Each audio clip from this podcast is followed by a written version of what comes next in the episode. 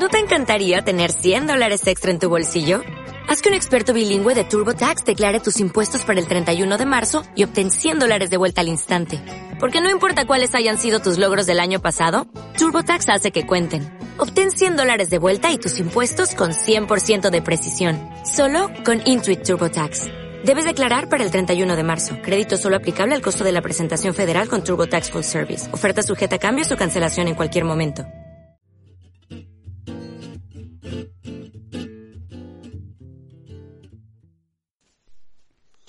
Bueno a todos, bienvenidos de nuevo a Historia de un estudiante de física. Hoy vamos a hablar por qué el cielo es azul. Y para hablar de por qué el cielo es azul tenemos que hablar sobre física atmosférica. Bien, hay varios procesos que son importantes a la hora de hablar de la radiación solar y de cómo ésta interactúa con la atmósfera.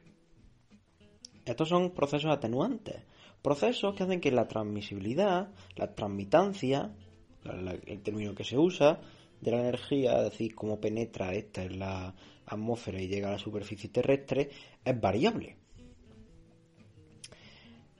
Tenemos la emisión, la absorción, el scattering y la reflexión. Cuatro procesos. Pues bien, em, al tener estos cuatro procesos, vamos a ir nombrándolo uno por uno. Y luego al final os voy a decir eh, por qué el cielo es azul. Pero primero tenemos que entender qué es cada cosa. Es fácil. queremos saber por qué el cielo es azul, pues nos preguntamos, bueno, ¿por qué? ¿Qué es lo que hace que, el cielo tenga color? Pues de noche vemos negro. ¿Por qué? Porque no hay radiación solar, pues entonces será la radiación solar lo que da color a las cosas. Lo que hace que nosotros, pues, eh, no, es lo que da color, pero, que eso es la longitud de onda que recibimos, pero sí lo que, em, lo que proporciona la radiación que tiene asociada una longitud de onda y que los cuerpos emitirán en otra longitud de onda, pero los cuerpos no emiten energía si no tienen energía, ¿no? Por tanto, tenemos que hablar sobre radiación solar. Primero, eh, un concepto general es que el, Sol, como vosotros probablemente sabéis, emite en onda corta. La longitud de onda que en la que emite el Sol es bastante corta. Y llega a la superficie terrestre y la superficie terrestre la devuelve en forma de onda larga. Pues bien, bueno, una onda larga, eh, básicamente se suele decir que onda larga es cuando tenemos un, por debajo del infrarrojo. Es decir, el Sol emite radiación, llega a la Tierra, y la Tierra la emite pero en onda larga. Pues entonces,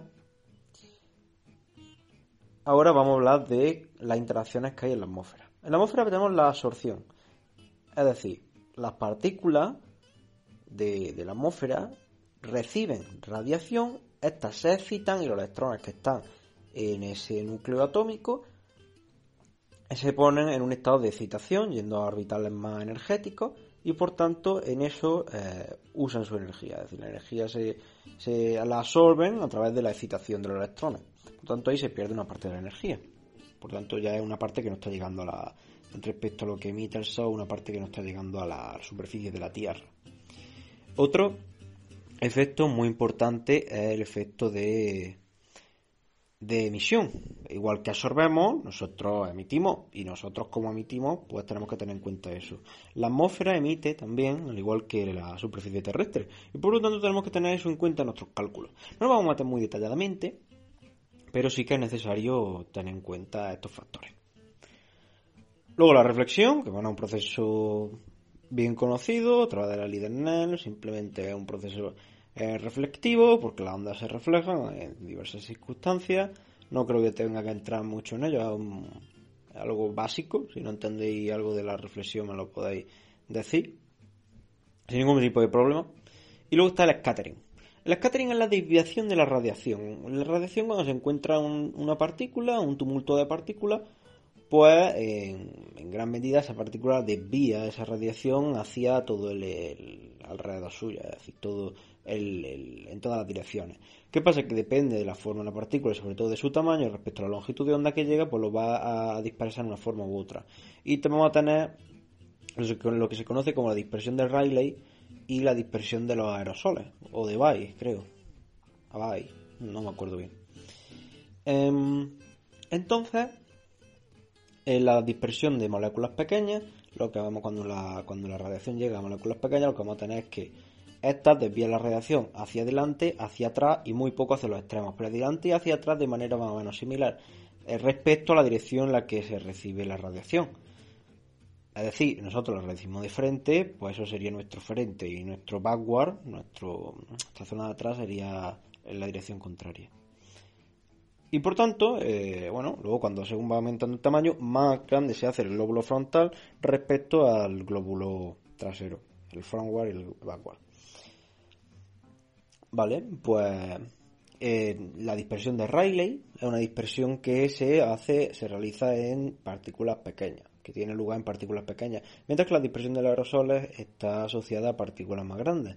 Los aerosoles son partículas de un gran tamaño, pues es polvo, eh, arena, eh, o bueno, sí, u otras moléculas de un tamaño eh, grande, no sé si son milímetros, de orden de milímetros, creo. Entonces, debido a esto, y ya sí que, que vamos a poder meternos en por qué el cielo es azul, hay que explicar un proceso que tiene que ver con la radiación de Rayleigh. Cuando nosotros recibimos, la radiación solar tiene un pico de, emisión, ¿vale? La emisión simplemente es la radiación que emite el Sol, pues tiene un pico de emisión en la luz visible.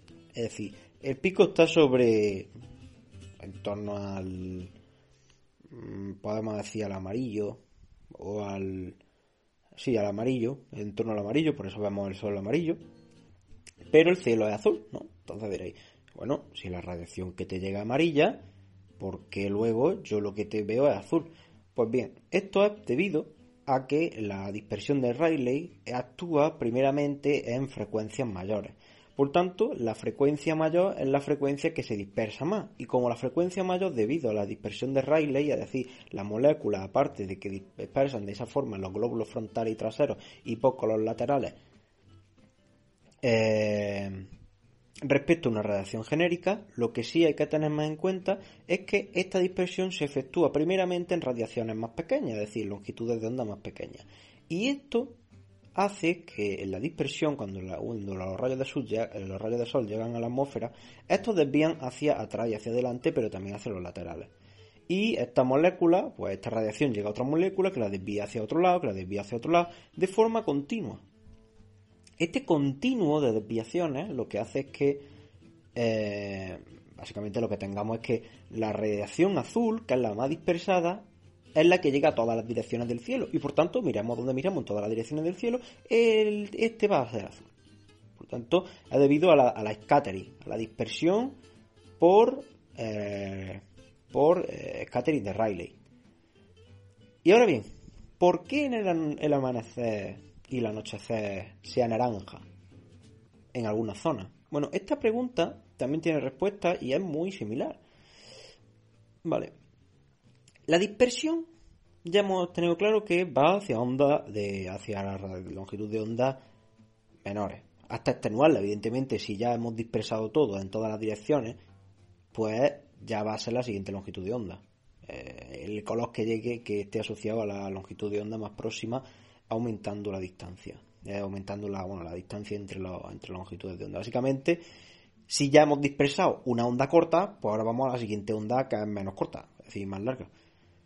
Y como en la, cuando tenemos el anochecer, como los rayos de sol pues, tienen una penetran con una mayor con un mayor recorrido la atmósfera, esto hace que la dispersión tenga lugar durante más tiempo, durante un continuo más largo. Y como tiene dispersión durante un continuo más largo, dispersamos todo el azul y nos queda recorrido suficiente para que las partículas empiecen a dispersar tonos anaranjados. Por eso vemos un tono azul anaranjado o rojizo en algunos cielos al anochecer o al amanecer. Bueno, básicamente al anochecer no, sería más al atardecer, ¿no? si no, no tendría mucho sentido. Pero esa es básicamente la razón. La verdad es que es un tema muy curioso que quería explicar y que podemos tocar más temas relacionados a física atmosférica porque últimamente lo estoy viendo y es un tema de lo más interesante. Y bueno, esto era todo, espero que me sigáis en, física e historia, historia de un estudiante de física. Me comentáis también si tenéis ganas fehacientemente de que suba más podcast, me lo podéis decir, porque si no veo mucho apoyo, yo lo voy subiendo cuando voy pudiendo. Pero si tengo más, más influencia, evidentemente lo voy a hacer más. Esto al final es todo de lo que viene, de la motivación y de la, de la acción del actor humano, es decir, de la persona en general, o sea, el actor que actúa. Así que bueno, eh, lo dicho. Me podéis seguir ahí en Twitter. Puedo subir más pocas si queréis. Siempre respondo a todas las preguntas que me llegan por Twitter. Y nos vemos en la próxima. ¿No te encantaría tener 100 dólares extra en tu bolsillo? Haz que un experto bilingüe de TurboTax declare tus impuestos para el 31 de marzo y obtén 100 dólares de vuelta al instante. Porque no importa cuáles hayan sido tus logros del año pasado, TurboTax hace que cuenten. Obtén 100 dólares de vuelta y tus impuestos con 100% de precisión. Solo con Intuit TurboTax. Debes declarar para el 31 de marzo. Crédito solo aplicable al costo de la presentación federal con TurboTax Full Service. Oferta sujeta a cambios o cancelación en cualquier momento.